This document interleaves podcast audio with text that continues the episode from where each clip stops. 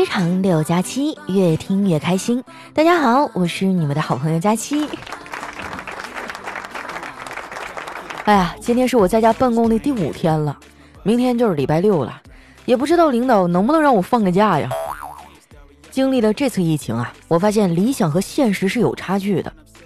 我以前以为的在家办公啊，应该是睡到自然醒，不用化妆，不用换衣服，不用在领导面前低三下四，也不用被客户折磨。而实际的在家办公呢，早上八点上班啊，晚上十点下班，下班以后啊还得二十四小时待命。有时候洗着澡呢，这视频电话叭一下就弹过来了，随时随地啊让你做个表、做个 PPT 啊、写个策划案啥的。微信十分钟不回啊，领导就会觉得你在划水。说实话，与其这样天天提心吊胆、二十四小时待命。我宁愿每天赶早高峰啊，去单位坐班儿。不过好在呀，现在互联网发展迅速，大家联系呢都是用各种社交软件，很少有人会打电话了。这无形当中啊，也省了一笔电话费。那天我闲着没事算了一下，惊奇的发现，我手机的电话本里呢，有九成的号码都不是用来打的，其中七成呢是为了知道打来的是谁。另外两成呢，是提醒自己啊，最好不要接。不过领导折磨我也就算了，毕竟人家给开工资嘛，拿人钱财替人办事儿。可是我们家老太太呀，还总支持我干这干那的。昨天晚上，我妈偷懒儿不想做饭，我爸呢又沉迷手机游戏，我哥他们一家子啊是吃完饭回来的，做饭的重任哈，自然而然就落在我的头上。我在厨房里鼓捣半天。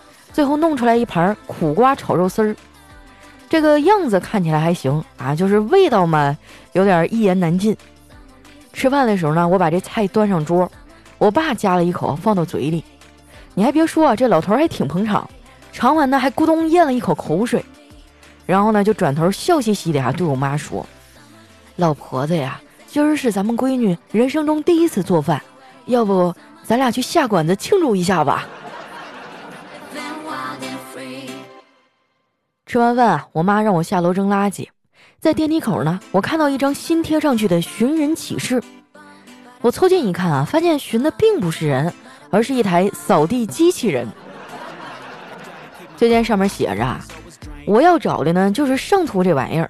我们家的扫地机器人它走丢了，起因是啊，昨天他在家打扫卫生，一直围着我的脚转，我觉得他好烦呐，我就一脚把他给踹开了。当时也没什么呀。没想到啊，下午开门透气儿，他就偷偷从家里溜出去，离家出走了，还顺便啊把楼道给打扫干净了。现在楼道里啊一个烟头都找不着，可是我也找不着他了，不知道是不是哪位好心的邻居捡回家了，请帮我转告他一声，是我不好，我不应该踢他，我保证以后再也不会这样了，让他赶紧回家吧，我们都想他了。这寻人启事写的哈也真的是太逗了，你说现在人工智能都这么牛了吗？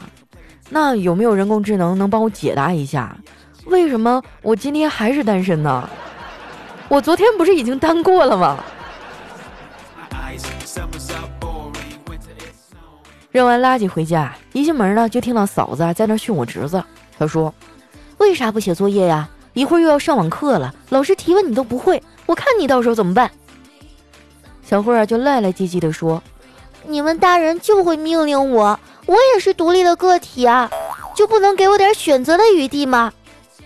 我嫂子说：“行，我给你选择，你可以选择现在去写作业，也可以选择让我揍你一顿再去写。”你说我嫂子这何苦呢？看孩子写作业多痛苦啊！让小慧去写作业，那不是也在折磨自己吗？那句话怎么说来着？不写作业母慈子孝，一写作业鸡飞狗跳啊！有研究表明啊，目前最伤害家庭成员关系的就是辅导孩子写作业，尤其是辅导数学作业。这项工作呢，不仅会伤害亲子关系，还会伤害夫妻关系呢。百分之九十五以上的家长啊，辅导孩子写作业的时候，会认为孩子的智力水平比不上当年的自己，而百分之百的夫妻啊，会认为这是对方的基因导致的。我觉得这个研究还真是太对了。我妈就觉得我大大咧咧啊，虎了吧唧的性格随我爸。她一直呢都想让我做事细致一点，为此呀，她还人为的给我设计了很多挫折。高中毕业那年，她为了锻炼我，给我安排到一个工厂做暑假工，一个月工资一千多，哎，听起来还不错哈。但是呢，公司有规定，迟到或者是工作中出现错误，一次罚款五十。就这样啊，我在那儿累死累活干了一个月。月底的时候，我去财务那儿领工资，那个大姐认认真真的算了好几遍呢，然后跟我说：“姑娘啊，你再给我五十就对了。”就这事儿啊，我妈数落了我好几天呢。不过话说回来啊，你看我妈好像挺嫌弃我的，但其实她更嫌弃我哥。我哥年轻的时候特别懒。就懒到什么程度呢？就是给人感觉啊，他都没有骨头，整天就是一堆肉啊，逮哪儿摊哪儿。我妈天天说他呀，他也不听。我爸就安慰我妈：“孩子还小，将来娶了媳妇儿就好了。”我妈说：“就他那样的，连个衣服都不会洗，拿啥娶媳妇儿啊？”我爸说：“这你就不懂了吧？他要是娶个贤惠的媳妇儿呢，那就会给他洗衣服；如果娶了个彪悍的媳妇儿啊。”那他就学会洗衣服了。不得不说呀，我爸就是料事如神呐。后来我哥娶了我嫂子，整个人啊都变得勤快多了。说实话，在我们家，我最佩服的就是我嫂子，那把我哥给治的啊服服帖帖的。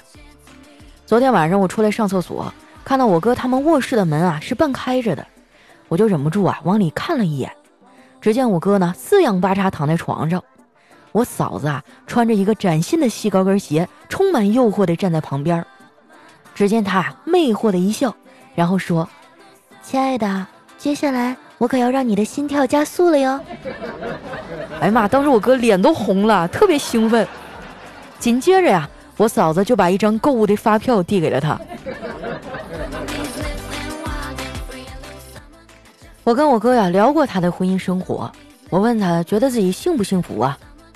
他无奈地叹了口气，说：“哎呀，时间过得可真快呀！一转眼啊，我跟你嫂子结婚都快十年了。刚结婚那阵儿啊，我过得可幸福了。上了一天班回到家，我的狗呢就会过来围着我叫，你嫂子就会给我递来拖鞋。现在啊，一切都变了。如今我回到家，我们家狗啊会给我叼来拖鞋，然后你嫂子冲我大喊大叫。”其实啊，从一个旁观者的角度来说呢，我哥跟我嫂子啊，算是过得挺幸福了。中年夫妻的爱情啊，大概就是这样，柴米油盐，平平淡淡。虽然没有了最初的激情，但是却多了很多默契啊。有的时候啊，我哥只需要一个眼神儿，哎，我嫂子就知道啊，他肯定是没憋好屁。年前啊，他们两口子去买年货，正好碰上商场的搞活动，只要做游戏赢了啊，就可以拿到折扣券。他们俩抽到的是你来比划我来猜的游戏，两个人简单商量一下呀，最后决定我嫂子来比划，由我哥来猜。倒计时开始了，我嫂子啊用手指着自己的腰，我哥想了想说：“赘肉。”哎，我嫂子摇摇头，那是游泳圈。哎，我嫂子还是摇头。这旁边主持人都看不下去了，就提醒我哥说：“兄弟啊，就一个字儿，一个字儿啊。”我哥恍然大悟啊，说：“我知道了，是醋。”话音刚落啊，我嫂子啪就给了他一巴掌。你说个妖，你能死啊？他们两口子回来的路上啊，路过我哥的母校，哎，我哥非要带着他去看看，结果呢，就碰到他当年的班主任了。我哥激动地说：“老师好啊，这么多年没见，您还是那么帅气逼人呐。”班主任啊，满脸疑惑地看着他说。啊，我想起来了，你就是那个上学的时候经常被女同学打哭的赵磊吧？啊，怪不得我嫂子能把他教的这么好，感情是底子打的好啊。其实啊，遇到我嫂子之前，我哥的感情之路啊也特别的不顺，大概就和小黑现在的处境差不多吧。恋爱谈了不少，就是摆脱不了被甩的命运。说到小黑啊，他女朋友最近又跟他闹分手。小黑对这事儿呢倒是十分的淡然。我知道以后啊，就劝他，我说黑哥，你不能放弃呀！我看那姑娘都已经找下家了，你再这样下去啊，就要沦为备胎了。小 A 说：“没事儿，备胎就备胎吧，他找我也找。”小七啊，你知道吗？做一个小姐姐的备胎，那就是永远的备胎；但是做一百个小姐姐的备胎，那这些小姐姐就是备胎。这就是量变引起质变呐！我冲他翻了个大白眼儿，我说：“你快拉倒吧，你一个都搞不定，你还一百个，谁给你的勇气啊？梁静茹啊？再说了，你怎么知道女生喜不喜欢你啊？”小黑说：“这个简单呐，你测试一下就行了。如果你喜欢一个女孩啊，那就找个时间从她面前经过，如果她面无表情，但是她的家人和朋友们都看你，那你就别犹豫，抓紧时间表白。我跟你说哈，马上就能拿下。”当然啦，现在表白呢还是有一定难度的，因为这个疫情原因啊，也不能搞太大的阵仗。说句实话，那些直男们所谓的惊喜和浪漫的排场啊，比如说铺满气球啊、点一堆蜡烛这种啊，真的不会给女孩带来多大的惊喜，没准呢，更多的还是惊吓。你想啊，这累一天下班回来一开门，哗，前面点的全都是蜡。我觉得啊，你不如把这钱花在刀刃上，买点上档次的礼物送给人家，最起码就比较精致啊，显现出你的用心。现在这个情况呢，还不适合去逛商场，所以我劝大家，想买礼物呢就去网购，方便又安全，能减少和别人的密切接触不说，而且保密性还好，还能让小姐姐啊在这个枯燥无聊的假期里呢，享受那种拆快递的快感。在这儿呢，我要给大家推荐一个啊，我的好朋友小黑的省钱小助手，微信名字呢叫勤俭败家的甜喵喵。您只需要添加他的微信幺七七二幺二七三零幺三，然后网购的时候呢，选好你想买的东西，选完以后不要付款，先把这个商品的链接发给他，按照流程下单就可以获得优惠的。像淘宝、京东、拼多多啊都能用。你要是还没听明白呢，可以先加微信。田喵喵啊，会明明白白的详细给你讲解。反正我觉得呀，挣钱是不容易啊，能省一分省一分。最后呢，我再强调一下哈，微信号是幺七七二幺二七三零幺三，名字呢叫做勤俭败家的田喵喵，大家千万不要找错人啊。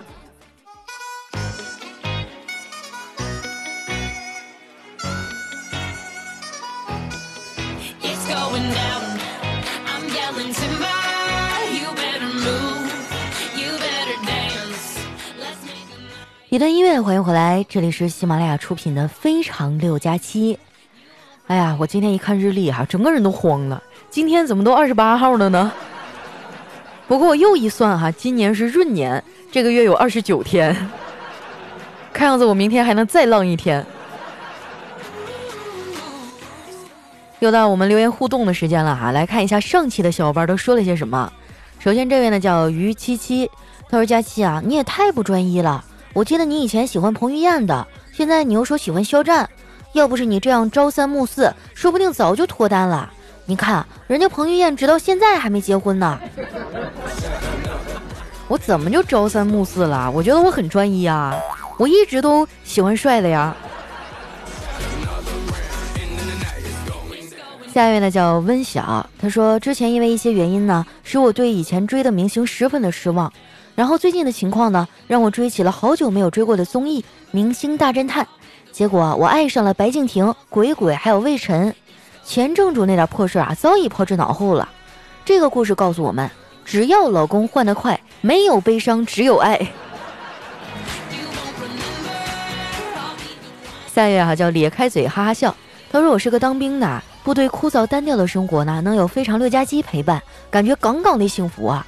每次看到你更新啊，就莫名的激动和高兴。希望佳期能够多多更新节目，当然呢，更要越来越瘦，越来越美哦。哎呀，谢谢我们兵哥哥的祝福哈。下一位呢叫单身狗九五二七，他说刚想祝福你，巧了哈，说我也脱单，但是没有想到啊，疫情期间啊，我们志愿者冲上去了，帮社区消毒、赠送物资，到小区门口排查来往人员和车辆。最大的收获呢，就是这个过程中认识了我的他。愿我们能够走进婚姻的殿堂。中国加油，武汉加油，爱情加油！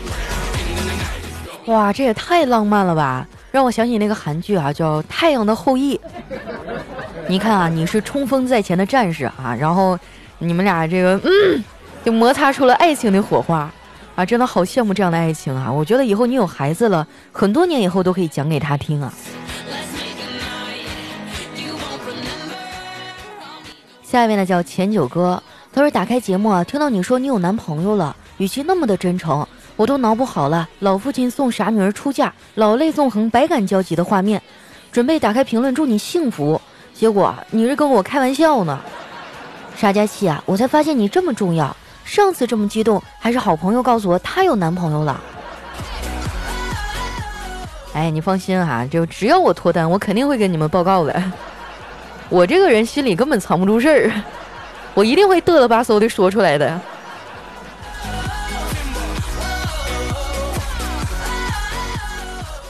下一位呢叫子木，他说：“佳期啊，好久没有听到你的声音了。自从生了孩子啊，基本就没听过你的节目，感觉自己好像抑郁了，脾气变得特别大，动不动啊就爱发火。我可能一直为自己的行为找借口，说自己产后抑郁，也不知道真的抑郁症会怎么样。”但是此刻的我脑子里真的闪过无数种死法，但是我没有勇气，我不舍得孩子，也丢不下父母。我觉得自己最大的错误啊，就是选择了现在的这个人。十年前恋爱的时候是这样，现在有了孩子还是这样，头特别疼，我觉得好心烦啊。哎呀，我觉得你已经有自杀的想法，这问题就很严重了。我建议你呢，就去医院找医生看一下，然后跟你父母好好聊一聊。嗯，因为我也不知道你都发生了什么事儿啊，所以也不好就是盲目的去开导你。但是我很理解啊，就现在社会压力这么大，又有了孩子啊，一方面要扮演一个合格的妻子，又要做一个新手母亲，然后呢还要照顾父母的情绪，当一个好女儿，我觉得这个压力真的太大了。你看我这一天，我自己还觉得自己是个宝宝呢，有的时候都觉得很抑郁。我还是奉劝你哈，如果心里有这种抑郁的倾向，一定要抓紧时间去看医生，千万千万哈，就不要一直忍着。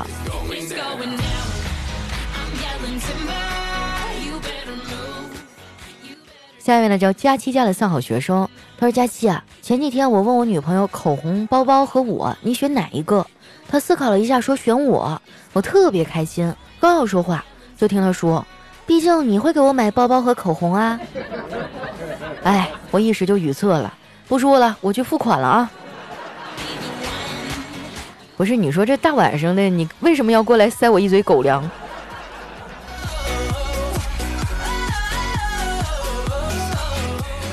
下一位呢，叫逆风中的微笑。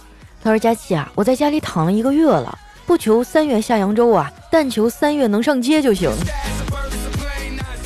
哎，我现在更发愁。今天我们同事还跟我说，说三月底的时候可能会有一个线下活动。我看了看我自己的肚子，还有这大腿根儿，我决定从明天开始我就要绝食了。哎，说到这，我问一句题外话哈，咱们实打实的讲，你们这一个月来胖了几斤？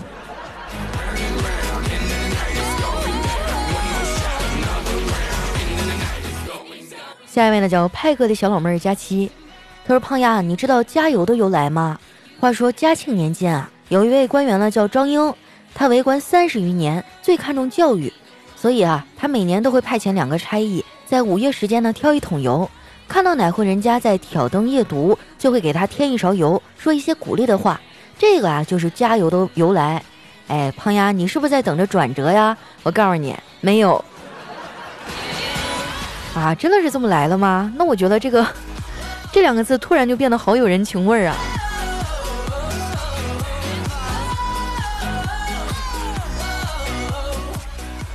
下一位呢叫佳气的小喇叭，他说：“锄禾日当午，长肉好痛苦。早上照镜子，一哭一上午，衣服穿不上，心里很痛苦。不穿又不行，穿了更痛苦。想要不痛苦，少吃最靠谱。刚刚下决心，饭桌又犯虎。”上联一白遮千丑，下联一胖毁所有。横批啊，多么痛的领悟！说的是我，没错了。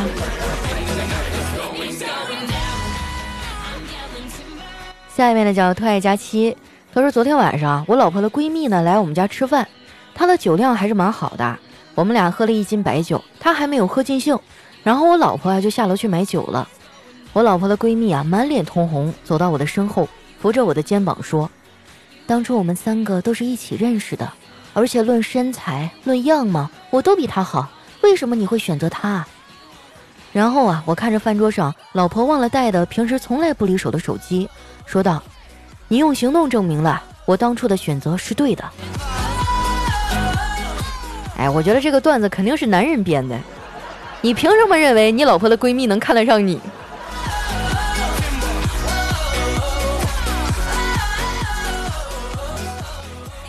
下面呢叫千山人迹啊，他说在景区的路上呢，听到一个很好听的女生说：“以后不管你开心还是难过。”我以为是真情告白啊，于是就抬头看，发现啊是一个抱着小朋友的妈妈。她这话呢是对小朋友讲的啊，她说：“以后啊，不管你开心还是难过，都要自己忍着。”然后呢，这小朋友就嚎啕大哭啊，哭了一路。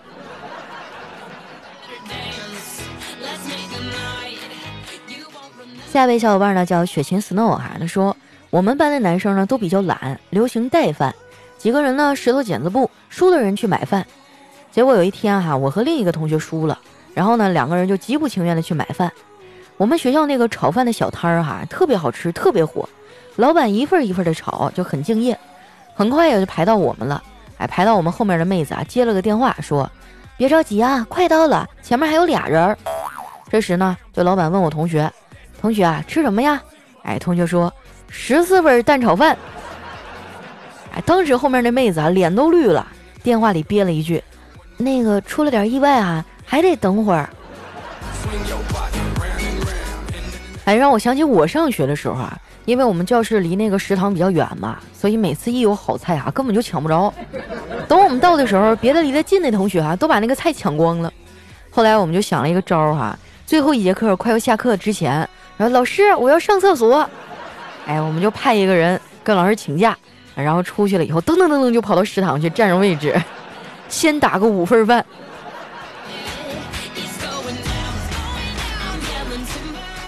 下一位呢叫朱小小猪佩奇，他说用一句话形容佳期很穷，就是这个世上凡是能用钱解决的事儿，佳期一样都解决不了。你是谁？你为什么好像在偷窥我？你是不是在我家安装了摄像头？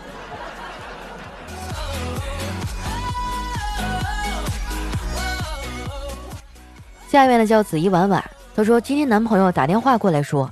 亲爱的，我的彩票中奖了，中了几百万，我们分了吧？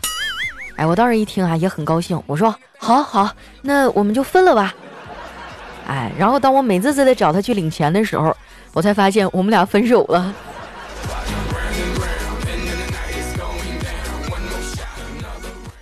下一位呢叫心儿快乐啊，他说我一个人啊去便利店买东西，我说老板买一包盐，哎，老板说五块，我说不对呀，老板。你看啊，这里写的是建议零售价四点五元，怎么你卖五块钱呢？老板啊就淡定的说：“哦，我不接受他的建议。”哎，就让我想起小的时候啊，我们老师留那个寒假作业嘛，每当买练习册的时候，就是我们小赚一笔的时候。但是有一次我玩秃噜了哈，那本练习册好像是十九块八，结果当时跟我妈要二十二，我妈就一翻后面，呵。这只有比零售价便宜，咋还有比零售价贵的呢？然后当时就一个电话打到我那个邻居邻居一个朋友家里了，结果那家更逗，他跟他妈说二十五一本。